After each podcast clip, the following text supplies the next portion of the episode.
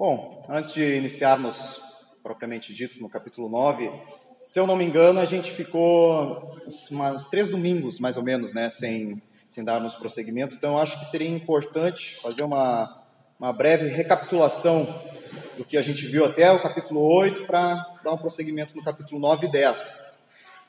Então, por volta do quinto século antes do nosso Senhor Jesus ter nascido, permanecia soberano um império. Vocês devem lembrar o Império Persa, que tinha sem dúvida o maior poderio bélico, maior poderio econômico. Império esse que já havia derrotado os babilônicos e haviam levado o povo de Israel cativo ao exílio. E resumindo, alguns judeus já haviam voltado para sua terra natal, enquanto outros permaneceram ali. Agora, Esther e Mordecai, que são os nossos personagens, é, fazem parte desse segundo grupo, que decidiram ficar nas terras de Assuero, que era o rei, nas, nas terras do Império Persa. Em meio a tantos altos e baixos, após Esther ascender ao posto de rainha a, do Império Persa, após Assuero também realizar inúmeras decisões precipitadas e incorretas, após Amã pensar muito de si mesmo e com isso cavar a sua própria cova, ou melhor, como nós vimos, construir a sua própria forca, após Mordecai ser reconhecido pelo rei e com isso ganhar algum tipo de glória, algum, algum tipo de honra diante dos olhos da nação, chegamos no capítulo 8. Resumidamente, né? Uau, é coisa pra caramba. Que trama. Essa é uma história sem dúvida que daria uma bela série de Netflix. Altos e baixos, traições, conspirações, fidelidades, assassinatos, parece um filme. Mas deixa eu lhes dizer uma coisa: isso de fato aconteceu, é uma história real. E deixa eu lhes dizer outra coisa também: não é nem um pouco diferente da nossa história atual.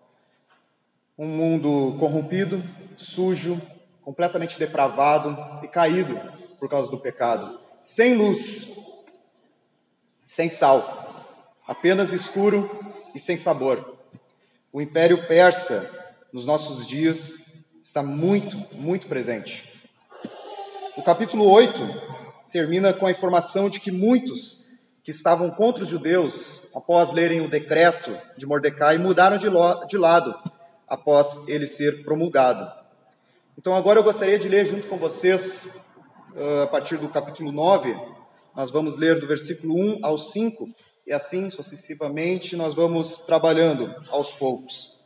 Então, por gentileza, leiam comigo Esther capítulo 9, dos versos 1 a 5, que nos diz o seguinte: No dia 13 do, do 12 mês, que é o mês de Adar, quando a palavra do rei e a sua ordem deveriam ser executadas, no dia em que os inimigos dos, inimigos dos judeus esperavam apoderar-se deles, aconteceu o contrário, pois os judeus é que se apoderaram dos que os odiavam. Nas suas cidades, em todas as províncias do rei Assuero, os judeus se reuniram para atacar aqueles que queriam destruí-los, e ninguém podia resistir-lhes, porque o terror que inspiravam caiu sobre todos aqueles povos.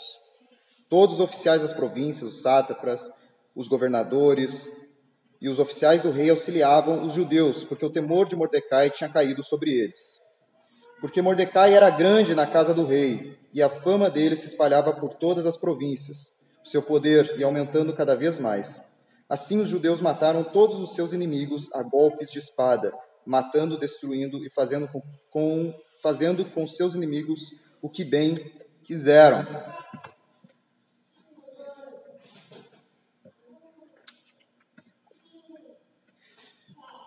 Bom, quando nós olhamos para esses versos que nós lemos, nós nos deparamos com um cenário completamente diferente do que a gente está acostumado no livro de Esther. As mesas agora elas estavam completamente viradas. O povo judeu estava, digamos, vencendo, triunfando sobre o Império Persa. Embora os inimigos dos judeus fizessem seu longo ataque meditado, eles, os judeus, não tinham apenas a liberdade uh, de agir na defensiva, em contra-atacar os seus, os seus inimigos, mas também tinham um apoio político de Mordecai, que vocês devem lembrar, assumiu o posto de primeiro-ministro do Império Persa. De certa forma, os judeus já estavam vitoriosos em sua guerra. E aqui eu gostaria de fazer um, um pequeno comentário a respeito dessa vitória do que já estava praticamente certa do povo judeu. Nós sabemos que em muitas igrejas, em muitos locais, se é falado a respeito de vitórias, de vitórias certas, de um evangelho deturpado, de um evangelho coach, nós sabemos que existe. Mas uma coisa é verdade, meus irmãos: não há nenhuma chance de sermos derrotados se o Senhor estiver conosco. A vitória, de fato, ela é certa. Com isso, não estou dizendo que não passaremos tribulações, angústias, privações. Certamente Paulo foi um exemplo disso. Acho que ele poderia olhar para as privações, tribulações estavam passando, igual aquele meme, colocava as mãos no cabelo e dizia: Meu Deus, o que está acontecendo? Mas ele sabia que a vitória já estava certa mesmo passando por tribulações, mesmo passando por dificuldades, mesmo não tendo que comer, nudez, perigos de espada, ele sabia que a vitória dele estava na ressurreição de Cristo Jesus, na cruz de Cristo. Então, quando nós dizemos que a nossa vitória está certa, é justamente isso. O Senhor ele já ganhou essa, essa batalha para nós na cruz ele venceu, na sua ressurreição ele já venceu. Então, por mais que passemos dificuldades, tribulações, privações, a nossa vitória já é concreta em Cristo Jesus. E aí está a nossa âncora e o nosso alicerce. Outra coisa que eu acho que é extremamente importante destacar é no versículo 2, que é dito, vejam comigo, o terror que inspiravam caiu sobre todos aqueles povos, né? Veja que, que interessante essa impressão, ela surgiu não só da consciência vizir, do vizir todo-poderoso sendo seu compatriota, mas da mão de Deus aparecendo tão visivelmente interposta para efetuar sua libertação milagrosa, inesperada e um tanto estranha. Poxa, é uma loucura pensar como, como as coisas aconteceram. É, Há um tempo atrás, nos capítulos anteriores, os judeus estavam prestes a serem executados. Agora, o primeiro-ministro é um judeu. Isso é uma loucura. Ver como o Senhor age, ver como o Senhor designa todas as coisas. É lindo de ver o agir de Deus dessa forma. O texto nos diz que os judeus receberam tanto apoio que somente na cidadela de Suzã, que era a capital do Império Persa, o número de pessoas mortas pelo povo judeu foram de 500. Então vejam uh, como o Senhor agiu. Um povo que estava destinado a morrer, agora prevalece sobre os seus inimigos. E eu destaquei pelo menos dois pontos aqui no meu sermão de aplicações que podemos fazer à luz do livro de Esther, e eu queria falar um pouco sobre é, um espírito vingativo, é o primeiro ponto, e o segundo ponto sobre uma guerra que é ganha pelo Senhor. Então, após essa pequena introdução, eu queria falar a respeito desse primeiro ponto, de um espírito vingativo. O texto que nós leremos agora, de do capítulo 9, de 6 a 10, ele vai nos mostrar que os dez filhos de Amã morreram nessa batalha, possivelmente querendo buscar algum tipo de vingança, tendo em vista a morte do seu pai que ocorrera uns meses atrás. Então eu gostaria que vocês lessem comigo dos versos 6 a 10. Nos diz o seguinte: Na cidadela de Suzã, os judeus mataram e destruíram 500 homens. Mataram também Parsandata, Dalfon, Aspata, Portata, Adalia, Aridata, Farmasta, Arizai, Aridai e Vaisata que eram os dez filhos de Amã, filho de Ameadata, o inimigo dos judeus, porém, no despojo, não tocaram. Então, eu queria fazer algumas considerações desses versos que nós lemos. Primeiro de tudo, usando é, um texto de Isaías, que nos diz que todos nós somos como impuro, todos nós. Então, somos leprosos morais, contaminados contaminadores inadequados em estar na presença do Deus vivo e prontos para espalhar a nossa doença.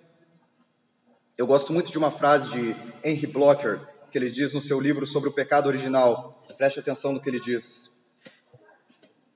O diabo é extremamente otimista se pensa que pode tornar os seres humanos piores do que eles já são.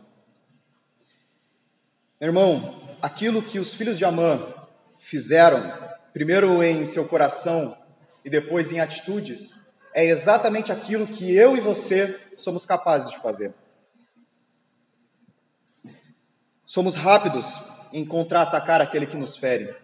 Somos hábeis manuseadores de espadas muito bem afiadas para desferir golpes naquele que nos fere, no nosso próximo. Então, aquilo que os filhos de Amã fizeram, eu e você somos capazes de fazer. Nós, como cristãos, como igreja, deveríamos exalar o bom perfume de Cristo para que o mundo veja nitidamente a diferença entre aqueles que servem o Deus vivo e aqueles que servem os deuses do mundo. Os atos vingativos da igreja e o prestígio imerecido do mundo criam um escândalo que contradiz a nossa própria identidade. Não se engane, meu irmão, o mundo antigo era o mundo da guerra. Hoje não é diferente, mas nós não fomos chamados a pegar em armas e atacar os nossos irmãos. Pelo contrário, a única armadura e a única arma que as Escrituras nos ensinam é de Efésios 6. A Escritura, uma boa armadura que Paulo nos ensina em sua carta. É somente essa. As consequências do espírito vingativo são perceptíveis no texto. Veja comigo nos versos 11 e 14. No mesmo dia, o rei foi informado do número de, dos mortos na cidadela de Suzã. O rei disse à rainha Esther: Na cidadela de Suzã, os judeus mataram e destruíram 500 homens e os 10 filhos de Amã. E nas demais províncias do rei, o que será que fizeram? E agora, qual é o seu pedido? Peça e lhe será dado. Você tem ainda algum outro desejo? Será concedido. Então Esther disse: Se for do agrado do rei, permita aos judeus de Suzã que também amanhã façam segundo o, segundo o decreto de hoje. E olha, veja a consequência e pendurem em forca os cadáveres dos dez filhos de Amã. Então o rei ordenou que assim se fizesse. Um decreto foi publicado em Suzã, e os cadáveres dos dez filhos de Amã foram pendurados na forca. As consequências ficaram muito bem visíveis aqui de um espírito vingativo. Embora é, em um primeiro momento possa parecer adequado vingar-se, agir pelo nosso próprio impulso, as consequências sempre são desastrosas para o nosso pecado. Então, nesses versos que nós lemos, Assuero chega para Esther e pergunta se ela estava satisfeita com o que havia ocorrido aos, aos adversários do povo judeu. Ela então responde que não e que gostaria de mais duas coisas. Ela diz: primeiro, eu quero um dia de extensão do decreto, e segundo, que os cadáveres dos filhos de Amã sejam expostos na cidadela de Suzã, como eu falei, a capital do Império Persa.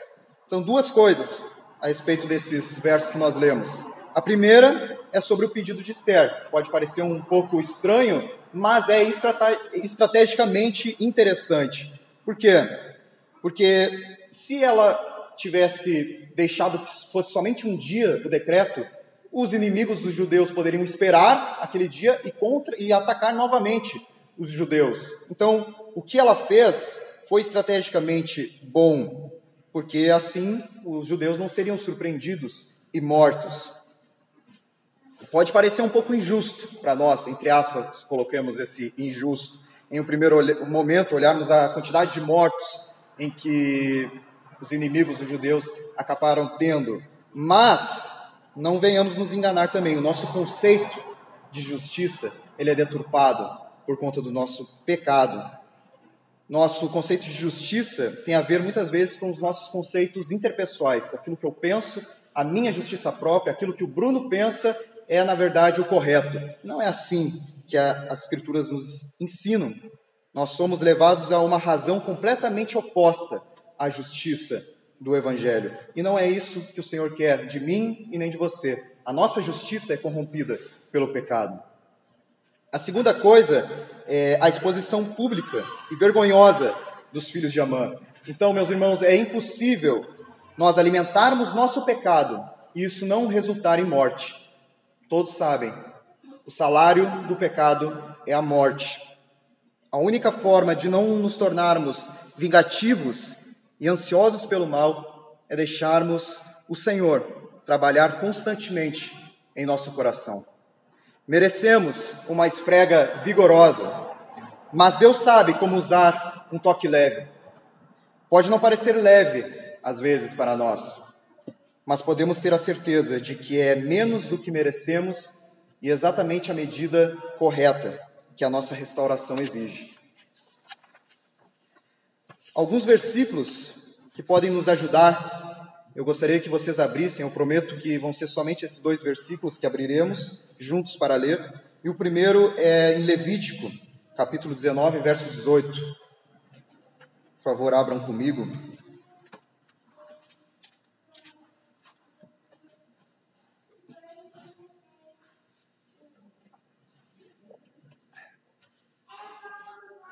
Levítico 19, verso 18. Que nos diz o seguinte: Não procure vingança, nem guarde ira contra os filhos do seu povo, mas ame o seu próximo como você, como você ama a si mesmo. Eu sou o Senhor.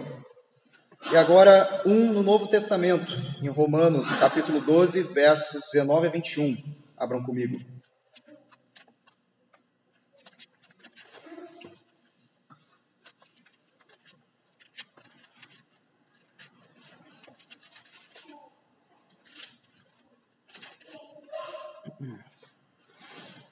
Vai nos dizer o seguinte: Meus amados, não façam justiça com as próprias mãos, mas deem lugar mas deem lugar à ira de Deus, pois está escrito: A mim pertence a vingança, e eu é que retribuirei, diz o Senhor. Façam o contrário. Se o seu inimigo tiver fome, dele de comer. Se tiver sede, dele de beber. Porque fazendo isto, você amontoará brasas vivas sobre a cabeça dele. Não se deixe vencer pelo mal, mas vença o mal com o bem. Que bom seria que se os filhos de Amã pudessem ter ouvido essas palavras. Eles não puderam. Certamente tiveram a chance de não agir da forma que, agir, que agiram. Mas nós hoje as escutamos. Temos os exemplos, tanto nas Escrituras como também na nossa vida. Quantas vezes agimos dessa maneira com um impulso, e colhemos os resultados das nossas ações. Então, nesse primeiro ponto, espero que o Senhor possa trabalhar no nosso coração, para que não tenhamos um espírito vingativo e tenhamos anseio em desferir golpes contra os nossos irmãos, contra um próximo. Que o Senhor possa nos ajudar nesse sentido. No segundo momento, eu gostaria de falar sobre o meu segundo ponto, que é uma guerra que é travada com o Senhor. Nesse momento eu gostaria que vocês voltassem novamente ao capítulo de Esther, porque nós estaremos finalizando todo o capítulo 9 nessa leitura.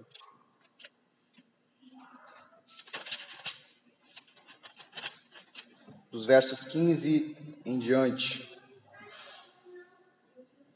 Conto com a paciência de vocês. Nos diz o seguinte: os judeus de Suzã se reuniram também no dia 14 do mês de Adar. Mataram 300 homens em Suzã, porém, no despojos não tocaram. Despojo não tocaram. Também os demais judeus que viviam nas províncias do rei se reuniram e se organizaram para defender a vida e se livrar dos seus inimigos. Mataram 75 mil dos que os odiavam, porém no despojo não tocaram. Isso aconteceu no dia 13 do mês de Adar. No dia 14, descansaram e fizeram dele um dia de festa e de alegria. Mas os judeus de Suzã se reuniram nos dias 13 e 14 do mesmo mês. Descansaram no dia 15 e fizeram dele um dia de festa e de alegria. Por isso, os judeus das vilas que moram nas aldeias do campo fazem do dia 14 do mês de Adar um dia de alegria, de banquetes, de festa. e um dia em que mandam presentes uns aos outros. Mordecai escreveu estas coisas e enviou cartas a todos os judeus que moravam em todas as províncias do rei Assuero, aos de perto e aos de longe, ordenando-lhes que comemorassem o dia 14 do mês de Adar e do dia 15 do mesmo mês todos os anos. Como os dias em que os judeus se livraram dos seus inimigos, o mês em que a tristeza virou alegria e o luto se transformou em festa. E que esses fossem dias de festa, de alegria, de troca de presentes e dádivas aos pobres. Assim, os judeus aceitaram como costume o que, naquele tempo, haviam feito pela primeira vez, segundo Mordecai lhes havia ordenado por escrito. Porque Amã, filho de Amedata, o Agagita, inimigo de todos os judeus, tinha planejado destruir os judeus e tinha lançado por, isto é, sortes, para assolar e destruir. Mas Esther foi falar com o rei, e ele ordenou por cartas que o plano perverso de Amã que ele, que ele tinha elaborado contra os judeus recaísse sobre a própria cabeça dele e que ele e os seus filhos fossem enforcados. Por isso, esses dias são chamados de Purim, do nome Pur. Daí, por causa de todas as palavras daquela carta e do que testemunharam e do que lhes havia acontecido, os judeus decidiram que eles mesmos, os seus descendentes, e todos que viessem se juntar a eles não deixariam de comemorar estes dois dias segundo o que se havia escrito a respeito deles no tempo marcado todos os anos, e que estes dias seriam lembrados e comemorados geração após geração por todas as famílias em todas as províncias em e em todas as cidades, e que esses dias de Purim jamais iriam desaparecer entre os judeus, e que a memória deles jamais se extinguiria entre os seus descendentes. Então a rainha Esther, filha de Abiail, e o judeu Mordecai escreveram com toda autoridade uma segunda carta para confirmar a carta de Purim. Mandaram cartas a todos os judeus, a 127 províncias do reino de Assuero, com palavras amigáveis e sinceras, para confirmar esses dias de Purim, nos seus tempos determinados, como o judeu Mordecai e a rainha Esther lhes haviam ordenado, e como eles mesmos já o tinham estabelecido sobre si e sobre a sua descendência a respeito do jejum e do seu lamento. E o decreto de Esther estabeleceu estas particularidades de Purim e se escreveu no livro.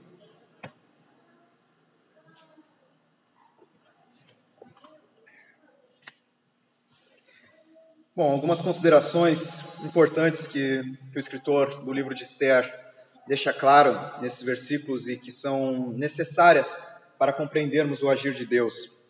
A primeira coisa é essa ênfase na frase, porém no despojo não tocaram.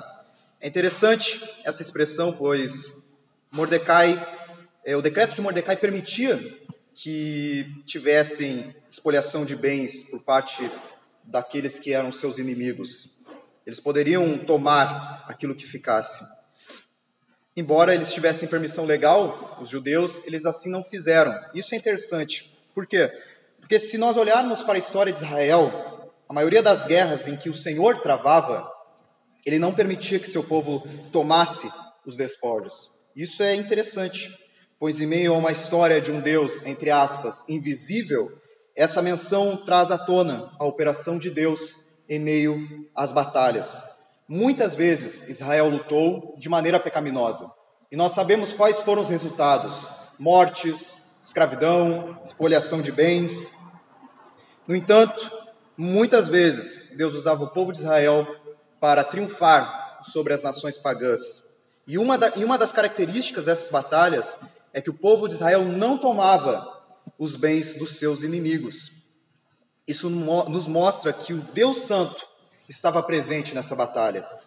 Não era uma boa, um bom senso do povo de Israel de dizer, não, peraí, vamos, não, não vamos fazer isso porque a gente não quer, não. Era o próprio Deus presente e trazendo essa convicção ao coração do povo judeu. Era o próprio Deus com a sua mão santa e poderosa liderando aquele povo. Existem dois tipos de guerra que nós hoje podemos travar: uma guerra com Deus sendo nosso aliado e outra com Ele estando no banco de reservas. E tenha certeza, meu irmão, se o Senhor não estiver na vanguarda, não espere que Ele venha estar na nossa retaguarda. Isso não acontecerá. É inconcebível na caminhada cristã que haja coisas que façamos pelo nosso próprio braço e no fim tenhamos êxito. Pode parecer, nós olhamos o mundo e pensamos: nossa, tem tantos cristãos passando dificuldade e tantos homens iníquos estão prevalecendo, mas tenha certeza que no juízo final tudo será consumado, tudo será feito e a justiça que é devida será feita. Então, não há nada que façamos pelo nosso próprio braço que venhamos ter êxito no final. Outra coisa que é interessante que nós venhamos a destacar é a respeito do Pur, que é citado várias vezes nesse livro. Pur, em língua persa, significa muito, e a festa de Purim celebra a salvação dos judeus do extermínio na Pérsia Antiga. Até hoje, falando de 2022, os judeus comemoram o Purim.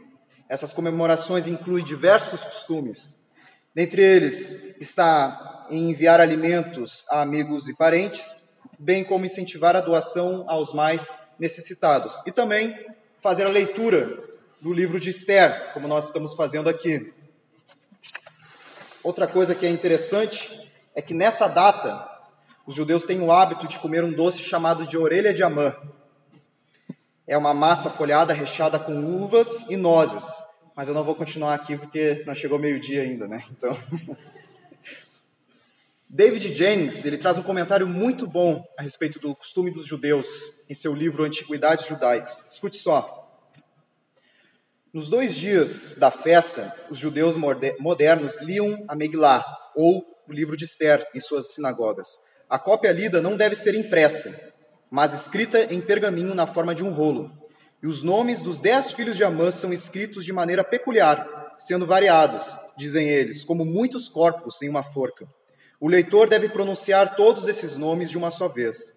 Sempre que o nome de Amã é pronunciado, eles fazem um barulho terrível na sinagoga. Algum tambor com os pés no chão, e os meninos têm marretas com as quais batem e fazem muito barulho. Interessante, não? Algo bastante vívido para o povo judeu. E como não seria um povo destinado a morrer, um povo cujas esperanças já haviam extraviado, agora encontra luz no fim do túnel, em um túnel que parecia avassalador. Um final que é digno de uma série ou um filme da Netflix. Ou melhor, um final digno de estar nas Escrituras. Essa guerra não foi ganha pelos judeus. Nós sabemos que o Senhor estava por trás de tudo. E quando eu olho para essa comemoração dos judeus atuais, e as festas que ainda hoje ocorrem, relembrando esse passado, eu me pergunto: será que nós, como cristãos, temos esse mesmo vigor pós-guerra? Será que nossa alma se regozija em Deus pelos atos bondosos e misericordiosos que Ele realizou em nossa vida?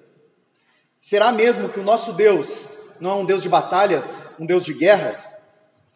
E se é, será mesmo que Ele não tem derrotado os nossos inimigos? E se sim, por que não estamos batendo tambores e marretas, fazendo barulho de felicidade ao nosso Deus?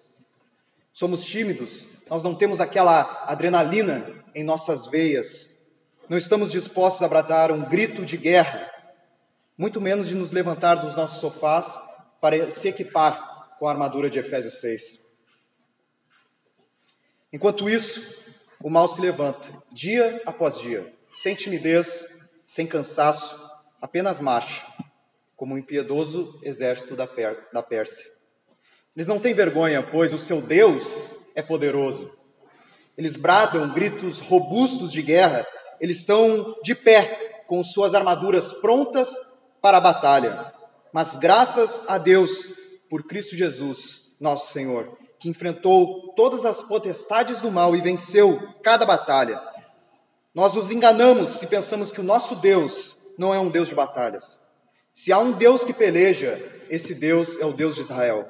Graças a ele por isso, pois como diz Êxodo, capítulo 5, capítulo 15, verso 3, o Senhor é homem de guerra, Senhor é o seu nome. Temos que começar a entender a arte da guerra. E uma das maneiras de compreender isso é através do arrependimento. E nós também somos hábeis em se desviar das nossas responsabilidades. Uma outra citação eu gostaria de trazer do pastor Ray Ortland vem a calhar para o nosso entendimento. Prestem atenção no que ele diz. Nós cristãos reclamamos do humanismo secular, do subjetivismo radical pós-moderno, das escolas públicas, do governo federal autoritário, do preconceito da mídia. Escolha o que quiser e nós reclamamos sobre isso. Nós nos percebemos como vítimas e oramos pela proteção do Senhor. Em certo sentido, isso está certo. Vivemos em dias maus, mas é, só, é, é surpreendente pensar que talvez, e apenas talvez, o nosso próprio Senhor esteja provocando essas adversidades contra nós, como fez na época de Joel. Talvez não sejamos realmente as vítimas que pensamos ser. Talvez sejamos parte do problema. E provavelmente fôssemos mais sábios ao responder à angústia de nossa situação histórica com menos defesa e mais arrependimento.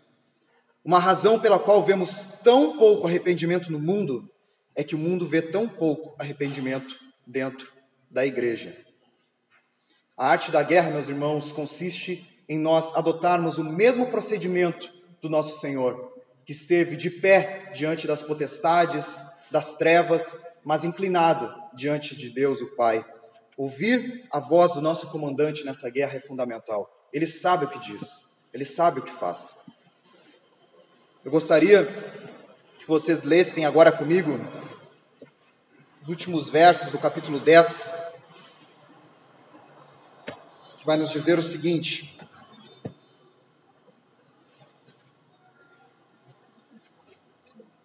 Depois disso, o rei Assuero impôs tributo sobre a terra e sobre as terras do mar. Quanto aos demais atos do seu poder e do seu valor, e ao relatório completo da grandeza de Mordecai, a quem o rei, o rei exaltou, não está tudo escrito no livro da história dos reis da Média e da Pérsia? Pois o judeu Mordecai foi o segundo depois do rei Assuero, e grande para com os judeus, estimado pela multidão de seus irmãos, tendo procurado o bem-estar do seu povo e trabalhando pela prosperidade da sua nação. Vou fazer algumas considerações a respeito desses últimos versos. Interessante destacar a experiência de Mordecai. Sem dúvida, ela verifica aquela afirmação que nós conhecemos, que aquele que se humilha será exaltado que está contida lá em Mateus capítulo 23, verso 12, Lucas capítulo 14, verso 11 e 18, verso 14. Imaginem, de estar assentado junto à porta, ao portão do rei, ele foi elevado à dignidade do mais alto posto, de primeiro-ministro, o, alto, o, o cargo mais alto depois de Assuero. Sua fé agora foi abertamente declarada e agora ele poderia trabalhar para promover o bem-estar do seu povo, o povo judeu, bem como o avanço da glória do reino de Deus. A elevação de Mordecai para o mais alto poder oficial foi de importância ímpar para o povo judeu naquele período. E é muito parecido com o caso de José. O curso ordinário e natural das coisas levou a resultados maravilhosos que nós nunca esperaríamos. E Deus ama um novo começo. Com certeza Ele ama. Você pode ter absoluta certeza disso. Ele está disposto a mostrar graça para nós. Ele está disposto a nos considerar não em nós mesmos, mas em Cristo. Ele ama um novo começo. Homens que sofrem em guerra, em batalha, isso vale a pena. Aqueles homens, eles viveram a guerra, os judeus viveram a guerra sob o comandante que era o próprio Deus. Isso vale a pena, vale a pena lutar. Sabe, meus irmãos, a maioria de vocês sabem aqui que eu estive, já fui militar. Então, eu estive em um determinado pelotão, tive convívio com aqueles homens e depois de um tempo eu fui transferido para um outro pelotão. Depois de um certo tempo, dois dos soldados que eu conhecia vieram a falecer num acidente de moto e eu estive no enterro deles e por mais que eu sentisse a dor de ter perdido um, um amigo, eu me senti de certa forma deslocado daquela fraternidade de sofrimento. Eu não fazia mais parte daquele pelotão. Eu não, eu não, não tinha mais contato direto com eles. Então, aquela irmandade de sofrimento não pertencia a mim. Eu estava um pouco deslocado. Eu nunca poderia é, chegar em um jantar com eles e após me perguntarem: Ah, você se lembra daquele campo tal? Você se lembra daquela operação? Você se lembra que o fulano fez isso? Eu não poderia responder, porque eu não fiz parte daquilo. Esse reconhecimento instantâneo, esse pertencimento imediato, isso nunca vai ser meu. Isso nunca vai ser meu, porque eu não participei daquelas operações, eu nunca lutei aquela guerra. Eu não posso fazer parte daquela fraternidade de sofrimento mas eu posso ganhar meu lugar em uma outra irmandade. Aqueles que semeiam com lágrimas, aqueles que estão de pé e que cuidam para não cair, aqueles que são irrepreensíveis diante do Senhor. Há uma guerra sendo travada dia após dia e nós fomos convocados a fazer parte dela. O Senhor agiu com Esther, o Senhor agiu com Mordecai, agiu também com o povo judeu, dando a vitória naquilo que parecia impossível, será mesmo que ele não agirá em nosso favor? Será que ele não agirá para que tenhamos mais dele e menos de nós mesmos? Ah, meu irmão, diferente de nós, o nosso Senhor não é egoísta.